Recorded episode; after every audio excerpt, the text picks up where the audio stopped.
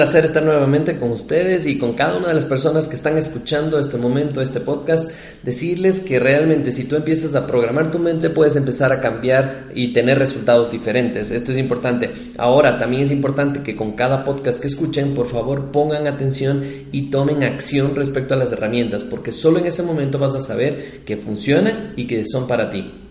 ¿Por qué crees que no te alcanza el tiempo?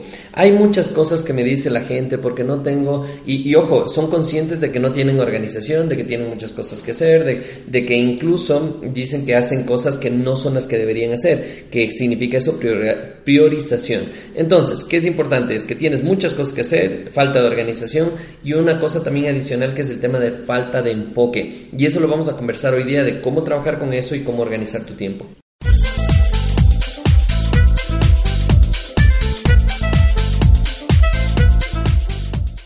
Si hay cuatro preguntas que te puedes hacer para empezar a comprender por qué no te está alcanzando el tiempo. Una de las preguntas es realmente si sabes cuál es tu momento productivo. Esto es algo espectacular porque la gente necesita saber cuál es su momento productivo. Puede ser en la mañana, en la tarde, pero también hay horas en la mañana y horas en la tarde que tienes que empezar a identificar esto. Y cuando identificas de cuándo es tu momento productivo, lo importante es colocar ahí las actividades más tenaces que tienes que hacer. Hay un libro buenísimo de Brian Tracy que habla y se llama Tráguese su sapo en el cual habla justamente en cómo comerte esta tarea más tenaz, más difícil, más complicada para que puedas conseguir los resultados. La segunda pregunta es, ¿sabes decir que no? Porque este es uno de los que más te roba el tiempo porque gente te viene a pedir cosas para hacer y tú no sabes decir que no, entonces ahí empieza. Y de hecho ya te diría que vayas pensando en qué cosas en el trabajo no sabes qué decir que no y también incluso en tu casa qué cosas no sabes decir que no. Cuando mamá te pide, hay una ayudita o una cosa y después tu hermano o tu hermana, se te empieza a complicar el día y realmente no alcanzas a hacer nada. Otra de las preguntas que es importante que te hagas es, ¿realmente sabes y estás consciente que de todo, todo lo que tienes que hacer demanda un tiempo, puede ser 5 minutos, 10 minutos, una hora, todo demanda un tiempo. Y tienes que saber cuánto tiempo demanda cada una de las cosas para que puedas tomar decisiones y saber cómo organizarte. Y la otra es la última pregunta es saber si es que sabes de qué se trata y cómo se llama y qué son los tiempos muertos. ¿Qué significa estos tiempos muertos? Son esos tiempos que no son productivos. Cuando estás esperando en el metro, cuando te estás movilizando en el auto, muchos de estos tiempos que no te permiten hacer cosas y estás realmente perdiendo el tiempo, podrías utilizarlo para hacer cosas realmente productivas y empezar a conseguir lo que quieres hacer. Ahí es cuando con tu pregunta que decías, ¿por qué crees que no te alcanza el tiempo y dices que tienes muchas cositas chiquitas que hacer, es por eso, falta de desorganización, falta de enfoque, falta de decir que no y sobre todo saber que hay muchas cosas que son tiempos muertos. Incluso hay que ser consciente también, y hay estudios de esto, que cuando tú sales de una tarea para hacer otra, tienes un tiempo de desconexión de la tarea que estabas haciendo y un tiempo de conexión de la nueva tarea. Entonces estás determinando un tiempo muerto hasta conectarte nuevamente con la tarea que, que, necesitas hacer. De hecho, creo que vale la pena hacer todo un podcast sobre el tema de calendarios porque es una herramienta muy, muy especial que mucha gente no lo utiliza o lo mal utiliza. Este tema de, de, la herramienta como calendario te sirve el empezar a colocar cuáles son las actividades que tienes que hacer, pero todas las semanas. Y todas las semanas, el día viernes, tienes que sentarte a revisar tu calendario para ver qué actividades hiciste, si es que demandaste o no demandaste el tiempo que escribiste, si en la, en, el, en la planificación, por ejemplo, colocaste una hora en la reunión y te demoraste 15 minutos, ¿qué hiciste con esos 45 minutos que te sobraban? Esto es muy importante para que te des cuenta cuánto tiempo tienes y en qué lo estás malgastando. La gente le da pena, le da pereza ponerse a hacer esto pero cuando se ponen a hacer esto y son conscientes del calendario, empiezan a escribir sus actividades, lo que tienen que hacer, los invitados que tienen que hacer en sus reuniones, empezar a tomar en cuenta el tráfico, lo que tienes que tiempo de movilización y todo esto te va a permitir ser consciente y decir en qué estoy invirtiendo el tiempo y tal vez el tiempo que ganas en una semana, que será una hora, dos horas, dedícalo a ti, dedícalo a hacer ejercicio, a descansar, a disfrutar. Vas a seguir teniendo el mismo tiempo y vas a seguir correteando, pero esta de esta manera ya te vas a dedicar tiempo para ti, para realmente hacer lo que quieres hacer. Vas a ver el cambio que tienes de vida y solo manejando esta herramienta del tema del calendario.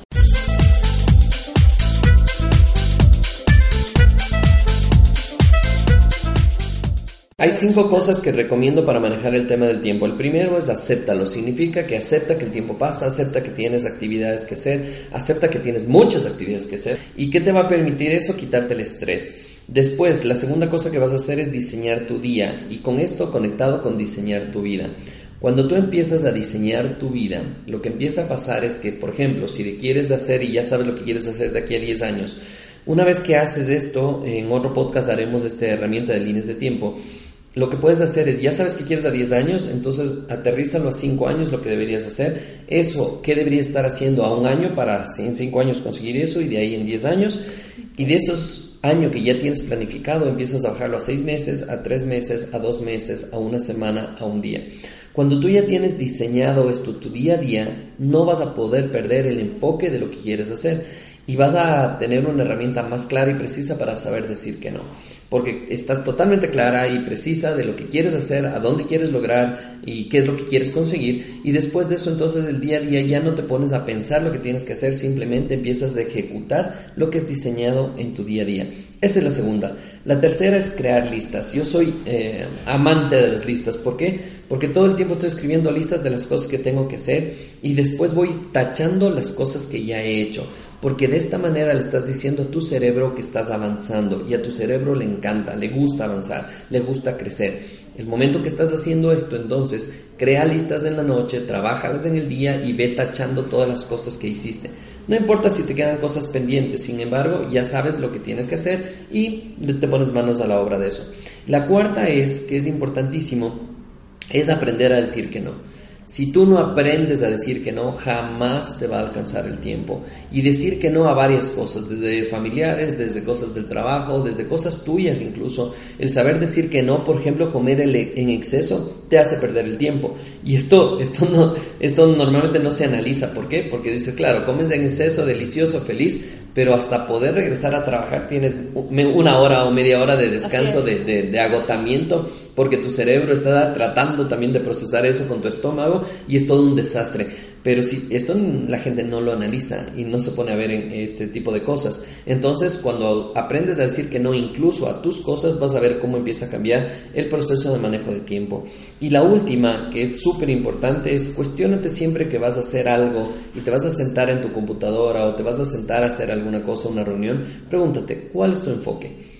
¿Qué es lo que estoy buscando con esta reunión? ¿Qué es lo que busco con este trabajo? ¿Qué es lo que busco con este sentarme a trabajar en la computadora? ¿Cuál es mi enfoque? ¿Qué es lo que quiero lograr? ¿Qué es lo que quiero conseguir? De esta manera tú vas a aprender a decir que no y utilizar esto, vas a saber que estás utilizando listas porque están dentro de tu enfoque y obviamente como ya diseñaste tu día, sabes que está dentro de eso y aceptas que el tiempo va a pasar y que va a ser lo más productivo posible. Súper importante para que empieces a trabajar con estas herramientas respecto al tema de manejo de tiempo. Estas herramientas también es importante decirlo que aplican a hombres, mujeres, niños, adolescentes. Para todo el mundo funciona el tema del tiempo. Papá o mamá son desorganizados, entonces normalmente los adolescentes son desorganizados. ¿Por qué? Porque no tienen una rutina, no saben cómo manejar el tiempo, entonces obviamente no manejan una agenda, no tendrían entre comillas que manejar una agenda y esto es lo peor que puedes hacer. Incluso desde chicos vale la pena que les enseñes, por eso es que tenemos en las escuelas calendarios y horarios, para que ellos también sepan, tengo tal materia de tal materia, de tal materia de tal materia de tal hora, tengo que hacer los deberes para esto, y así ir planificando lo que tienes para la siguiente semana. Parece que sería medio friki esto de ponerles a los chicos a hacer eh, calendarios y ponerse a hacer cosas que tienen que hacer para una semana, dos semanas, tres semanas, pero exactamente eso es lo que estás planificando y programando en su cerebro para el resto de su vida.